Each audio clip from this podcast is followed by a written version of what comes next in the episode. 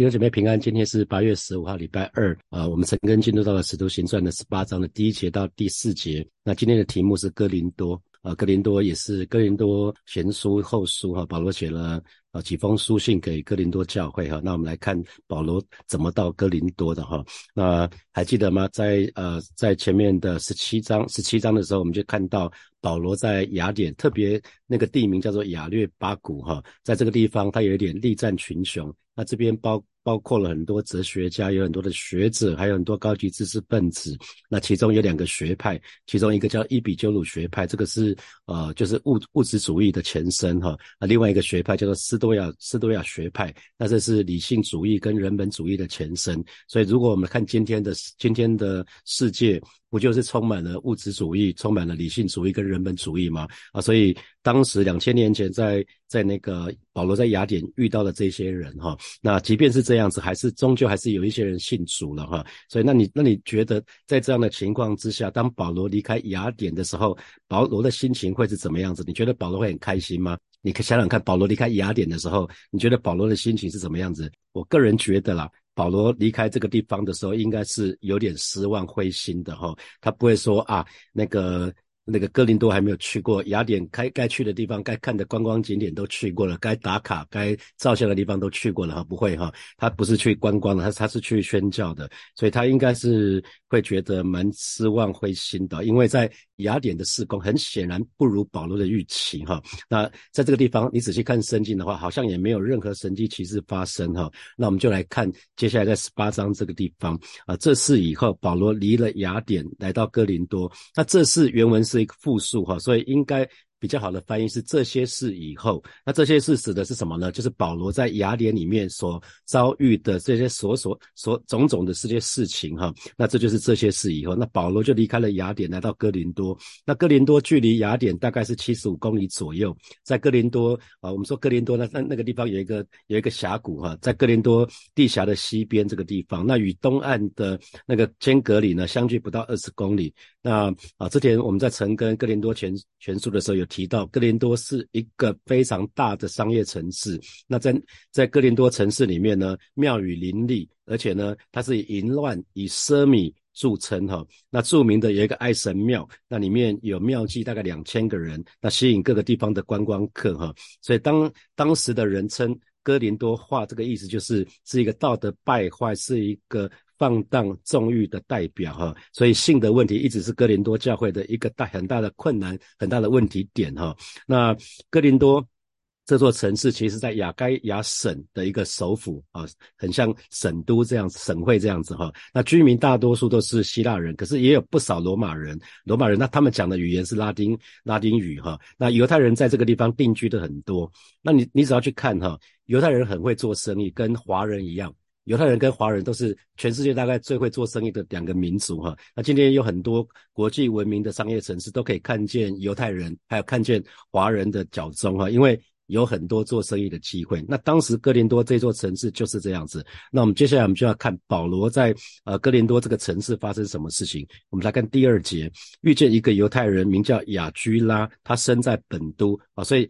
保罗在这个地方先遇到一个犹太人，叫做雅居拉的。那他本来他本来不是在哥林多这个城市，他生在生在本都。本都这个地方其实是在亚洲哈，是在亚洲，在位位位于狭狭亚亚细亚的东北部哈。那所以他本来是亚洲人，那后来可能就是呃到到罗马到意大利那个地方去住了哈。他所以你可以看到他生在本都。那因为格老丢，格老丢是一个是一个凯撒是皇帝哈。那在在在那个凯撒格老丢年间呢，就有一个有一道命令，就是要犹太人通通离开罗马。那那个那个命令大概指的是说，因为在格老格呃凯撒期间，格老丢期间，他是在位期间是主后的五四十一年到五十四年哈。那在主后的四十九年到五十年左右，因为在罗罗马的犹太人发生了发生了一个一个动乱哈。那这个动乱是犹太教徒去逼迫基督徒所引起的动乱啊，所以。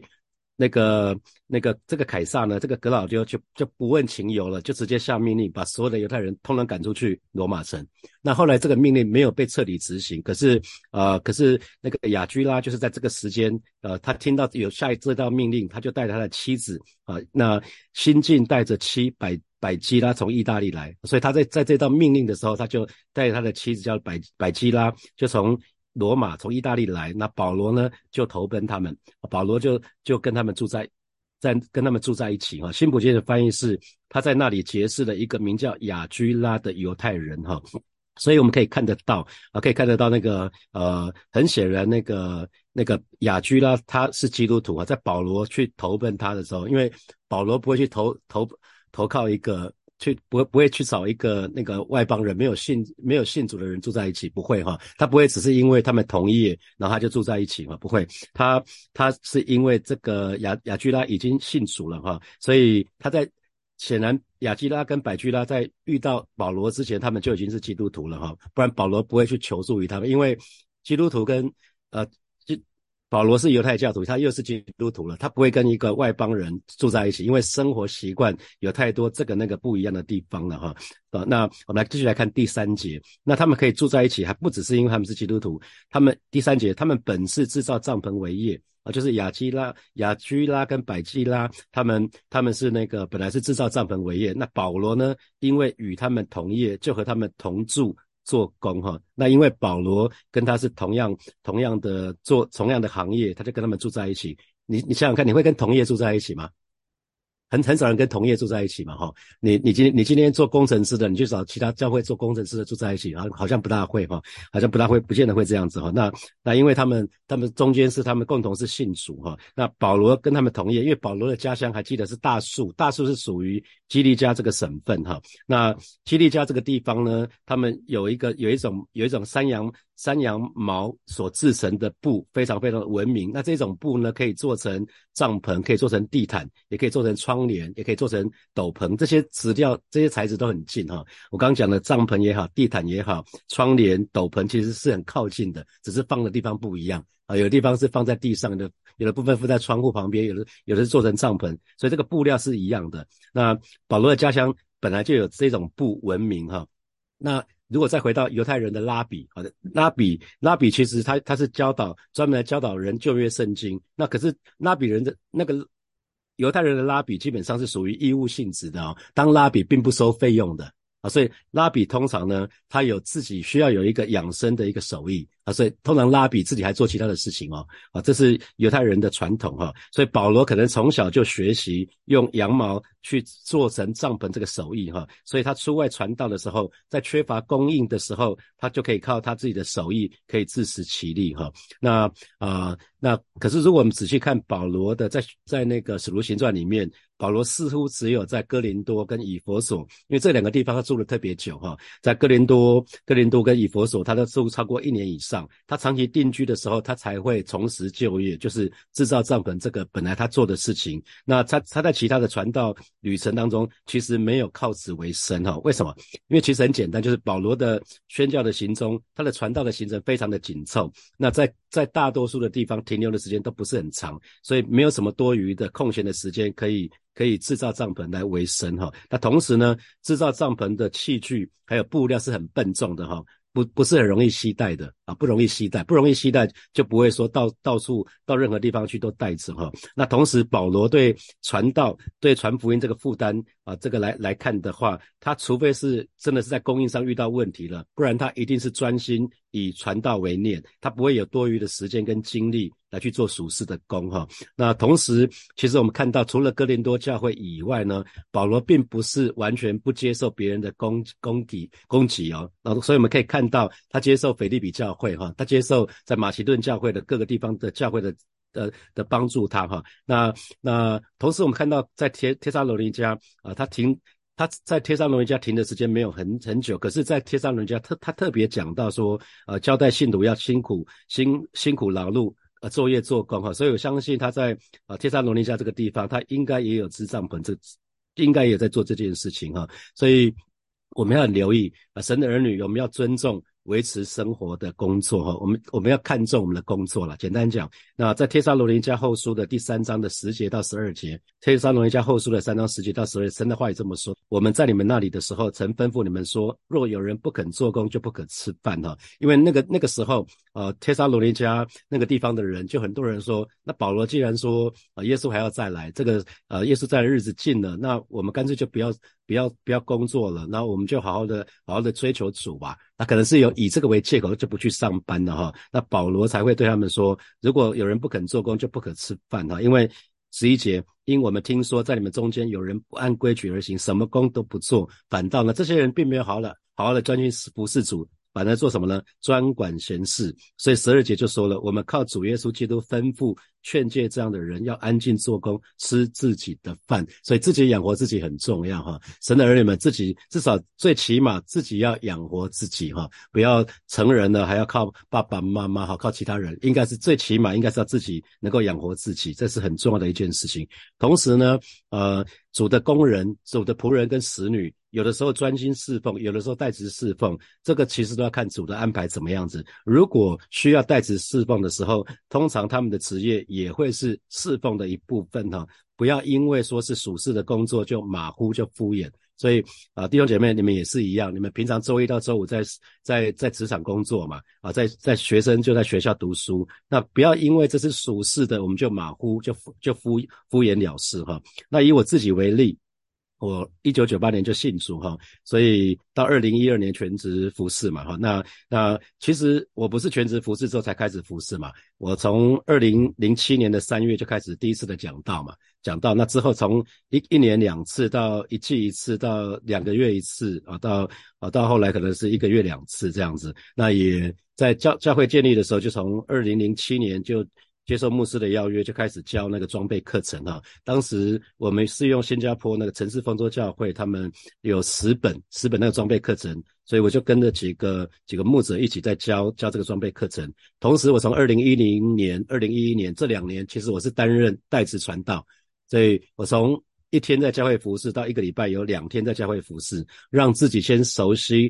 教会服饰的节奏，那也让我的职场的领袖开始习惯。有一天我会离开职场，我不在的时候，啊，从一个礼拜一天，然后到一个礼拜两天，在教会服侍。然后，那其实教会其实也有很多的呃平信徒领袖，包括我们的区长们。当年我们在推动四类课程开始的时候，需要大量的师资，很多区长他们也在那个时候愿意。愿意把他们的时间啊奉奉献出来教成长班啊，教我看到啊蛮蛮多区长当那时候都教了成长班哈。那其实啊有很多卓越的传福音的那个工作呢，是由那些带着工作带着职业自己供养自己的人所做成的哈。其实我的身旁就好多个例子。国外尤其多了啊，我们我们的几个几个呃，在海外的分堂都是嘛。以泰国泰国为例，那明凯明凯宣教士他是一个很成功的商人哈。他最早早期他被外派到菲律宾，然后来又被外派到泰国。那可是因着平宣平宣牧师，平平宣牧师是他的是他的太太。那平宣牧师是泰国分堂的主任牧师，主任牧师不是明凯，是平宣是平宣牧师哈。那当年神给了平宣平宣。呼召，他就选择顺服神的呼召，就埋在泰国墓会。然后明凯是帮助他，明凯是帮助他，他就放弃。其实他在泰国做得很好，他有其他的升迁机会，他就跟他的主管说，他要他要在泰国了，他他可以，他他就拒绝其他的那些机会啊，他他是为了为了在泰国继续下去啊。那澳洲，我说那个 Liam。我们那个澳洲分堂的主责传道，他其实是一个拿到博士学位，他是一个学者哈。那另外一个平信徒传道是 Brian，Brian 传道目前是两家咖啡店的老板，其实他们都是平信，他他们都有自己的工作啊，他们都有自己的工作，他们是代职侍奉者。那 JB 一开始也是我们加拿大分堂的 JB 牧师。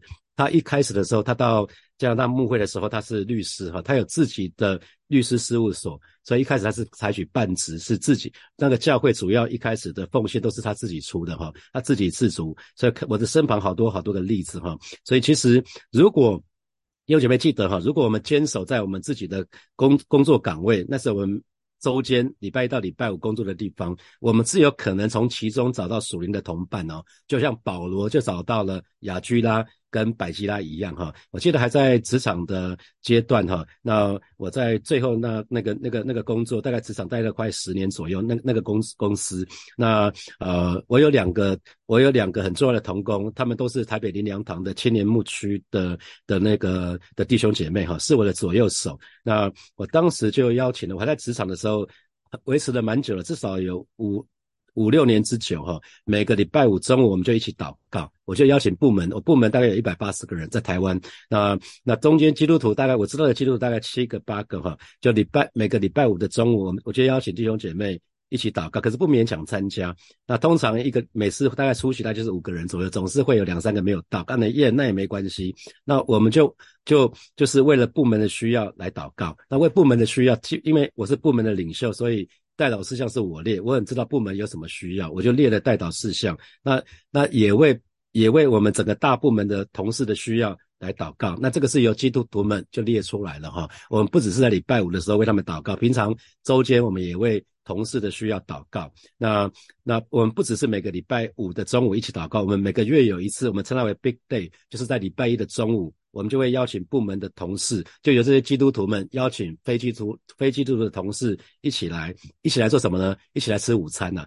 一起来吃午餐，我们就是唱一首诗歌，然后破冰，然后就就吃饭啊！大家就这样子，那给他们一些鼓励劝勉的话，最后为他们祷告。那最后后来我们这样子维持了一年多左右，我们就开始办了一个恩惠的相遇。恩惠的相遇就是今天在火把办的与耶稣相遇的前身。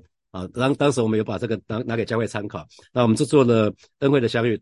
当时我记得是八个基督徒服侍十六个非基督徒哈，结果大概。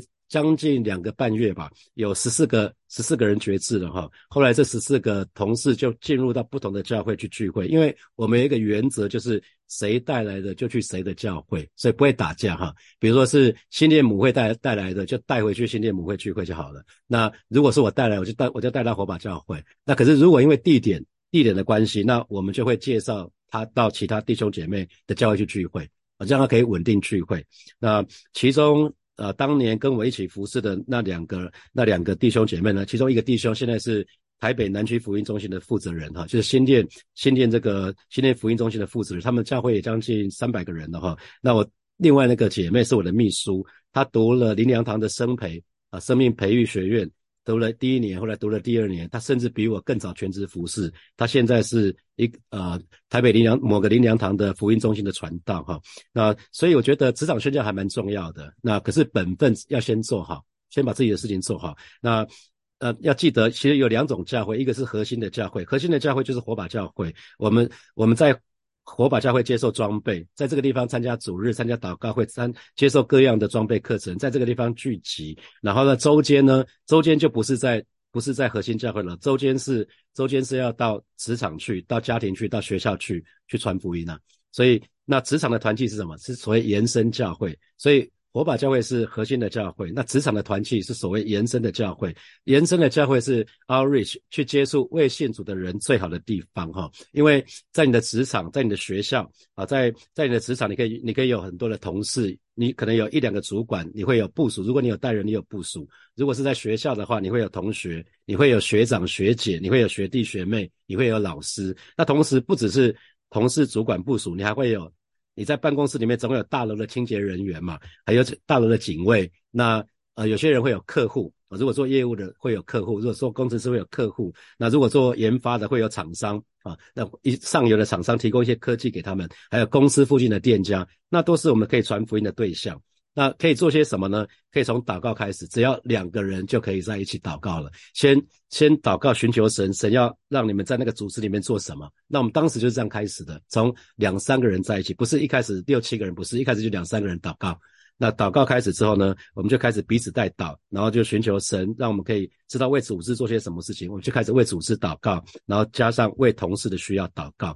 那我自己的观察哈，不是绝对的，这个不是绝对的，是百分比的情况哈。大概如果在教会已经非常忙碌于服侍了，那通常在周间中午呢，就会想要休息。那以至于在职场上面是没有什么战斗力了。我再说一次哈，因为有一些弟兄姐妹他们在他们的教会里面，礼拜一到礼拜五晚上都在教会里面了哈，所以他们已经没有办法在周间的中午有任何的战斗，他们就想要睡觉哈，因为都已经被他们的教会被核心教会炸光了哈，所以。牧师没有从来，我从来没有要求你们每天晚上都要到教会，但很奇怪哈，你应该平常是在在你的家里面，在在在你们家里面陪伴你的家人，或者是或者是可能一一天分别出来那就那就好了。小组那如果是小组长的话，可能有一天是来关怀弟兄姐妹的，不需要礼拜到礼拜全年无休，不需要这样子哈。那。我们来看，那雅居拉跟百基拉呢？这两个人，他们就打开，把他们家打开。为主来使用，他们去接待主的仆人保罗哈，所以他们是一个很好的榜样。那弟兄姐妹，你愿意吗？啊，如果因为如果可以到家里来的时候，把特别把主的工人接到家里来的时候，通常更容易建立关系哈。那同时我们也可以看到，他们都是基督徒，他们都是弟兄姐妹。那可他们都，他们今天先是同业，他们先是同业，然后都是同样都是基督，同样的信仰，他们就开始同工喽，他们就开始同住喽，那开始进入到彼此关心、互相照顾，所以这是好的无比的。所以常常。华人有一句有一句话叫做“同行相济”哈，那我我我真的会觉得说真的吗？反正因为教会有有有几位弟兄，有几位姐妹，有几位姐妹是因为他们在职场上的工作而彼此认识的，因为他们工作的关系哈，他们常常有机会在一些地方共同的地方相遇，比如说。共同参加一些共同的会议哈，那共同的研讨会，那其中有一位姐妹先信的主，那之后呢，她都陆陆续续把其他的那些她的朋友呢，通通在职场上遇到的这些同业的朋友呢，通通把她带到火把教会来信主，后来呢四五个之多哈，那所所以弟兄姐妹，我就要问你说，哎，通常你怎么看你的同业啊？还有通常你怎么看你的同事啊？你是把他当做竞争者吗？特别是同事，有有人把同事当作是竞争者了哈，我鼓励你更多把同事当作是合作者哈，因为其实有的时候难免会竞争了，你会觉得好像要晋升上去下一个位置，好像只有只有一个位置。好，好像周少生多哈。那可是其实有的时候我们可以从竞争者的当中去找到合作的机会。所以我常常觉得是我们跟同事的关系应该是既竞争又合作哈，竞合哈，竞合这个在职场里面应该是蛮蛮常看到。那跟同业也是一样哈。那同时也看到啊，在在这个这段经文里面看到一个基督徒爱传道人是爱主的一种表现哈。那反过来说一个。爱主的基督徒其实才会爱传道人呐。那弟兄姐妹，你可以想想看，你爱你的牧者们吗？你的你爱你的牧师吗？你爱你的区牧吗？啊，你可以想想看，那你如何表达对他们的爱呢？我们来看最后一节。每逢安息日，保罗在会堂里辩论劝化犹太人和希腊人。哈，那那个新普京的翻译是。保罗都在会堂里力图说服犹太人和希腊人，哈，那所以保罗去上安息日，再一次我们要说明哈，他不是去守安息日，他乃是利用那个机会去传福音的，哈，那同时他。这个这个会堂里面呢，不只是有犹太人，还是有一些犹太有一些希腊人也会去犹太会堂去听神的话哈。所以神的儿女，我们要记得在周间礼拜一到礼拜五，我们要殷勤做工。可是呢，每逢主日的时候，那个时间是要分别为圣归给神的，不要忘记要聚会，要去纪念主。那同时呢，我们。呃，神的儿女也不要有那种狭隘的那种种族观念。你看那个保罗，他不只是对犹太人，他也对希腊人哈去传福音。所以我们不只是要要向华人传福音啦，因为我们所信的主呢是万人的救主。所以呃，我看到呃。有有些弟兄姐妹把他们的应佣啊、菲佣也带到教会来，我觉得那是蛮美的、蛮美的事情哈。如果在我们身旁的人，我们也可以带他，也可以向他们传福音，即便他不是华人，我觉得那也是很美的事情。好，接下来我们有一些时间来来默想从今天的经文衍生出来的题目。好，第一题是神的儿女要尊重维持生活的工作，那请问你是怎么看待工作的呢？啊，你是怎么看待工作的？好，第二题，一个爱主的基督徒才会爱传道人，你认同吗？那请问你爱你的牧者吗？啊，你通常是怎么表达你对你的牧者的爱呢？好，第三题，基督徒在平常周间应该要殷勤工作哈，可是每逢主日就不可以忘记聚会啊。那请问这给你什么提醒？啊，你会不会？聚会的时候很殷勤，可是工作的时候很懒散啊！你你可能要留意这个这个不平衡不不对不大对哈，因为神并没有要我们这样子，还是你在职场上面非常殷勤，可是对对神对神的态度是很轻慢的啊！这也这也这也这也不好哈。好，最后一题是啊，神的儿女不要有狭隘的种族观念，我们不只是要向华人传福音，那这给你什么提醒？好，弟兄姐妹要一起来祷告哈！火把教会是每我们每一个人的核核心教会哈，让我们向神祷告，让我们可以在火把教会接受装备，然后在我们所在的地方，不管是职场，不管是家庭，不管是校园，为主来传福音啊，为为主来赢得灵魂。也可能有些有有些姐妹，可能你是家庭主妇的哈，或者有些弟兄可能是在有一段时间是那个带带有育婴假的，那你的社区可能是你传福音的传福音的地方哈。让我们让我们就一起开口来祷告，让我们可以在火把教会接受。装装备，然后在我们所在的地方为主赢得灵魂，我们就去开口来祷告。主啊，谢谢你今天早晨啊带领每一位神的儿女，让我们更清楚明白什么啊火把教会乃是我们所在的核心教会。我们我们身旁的地方，我们所在的地方乃是那个延伸的教会，让我们可以在我们的职场、校园啊，在我们的家庭，让我们在在我们的社区里面都可以。为主传福音，可以为主赢得灵魂，带领我们。主要谢谢你，主要谢谢你，赞美你。我们要继续来祷告，让我们在职场，让我们在校园里面啊，都可以有好的属灵同伴啊，可以至少可以彼此带到，然后可以一起一起为所在的地方啊来祷告。我们一起开口来祷告。主要谢谢你啊，是的，主啊，在带领每一位成人，特别在职场工作的弟兄姐妹，让我们在职场的当中都可以找到那好的属灵同伴啊，为为我们的学生来祷告，让我们可以在校园的当中找到好的属灵同。同伴可以彼此带导，可以彼此兼顾啊，因为可能面对同样的问题，嗯，更不只是为自己的需要祷告，更可以一起为所在的地方来祷告啊，渴望神的心意，让我们让我们不只是在那个地方上班，不止在地方上学，乃是可以在那个地方为主赢得灵魂。主，谢谢你，主，谢谢你，赞美你。我们继续来祷告，我们我们相信，呃，我们的工作跟职场是我们的呼召的地方哈，神要我们做光做盐，让我们可以在在我们所在的地方为主发。光，我们就去开口来祷告，是吧？谢谢你，你告诉我们，我们是世上的光，我们是世上的盐。你要我们为你做光做盐啊！你说光要照在人的前面，啊，让我们可以在职场、在学校、在在工作的当中都可以有好的见证，是吧？让我们看重，让我们看重我们所在的职场跟学校，因为这是我们的呼召之地，让我们可以在这个地方为主做光做盐，做了美好的见证，是吧？谢谢你，是吧？谢谢你，赞美你。那最后我们要一起来祷告，让我们不只是认真的工作。认真在我们事业的当中，认真的读书，让我们也竭力参与教会的主日崇拜、祷告会，让我们不只是认真的看待工作、事业、学业，也认真的看待我们的信仰。我们就以开口来祷告。主啊，谢谢你带领每一位神的儿女。我们不只是认真的对待我们的工作、事业和学业，让我们也认真的看待我们的信仰，认真的看待你，和看待你的话语。让不只是认真的工作，而认真的呃，认真在我们事业的当中，在我们学业的当中，让我们也竭力参与教会的主日崇拜，还有祷告会，还有各项的装备。主啊，谢谢你，谢谢你，赞美你，奉耶稣基督的名祷告，阿门，阿门。我们把掌声归给我们的神，哈利路亚。我们今天晨更就要停到这个地方哦。祝福大家有美好的一天，有得胜的一天。我们明天见，拜拜。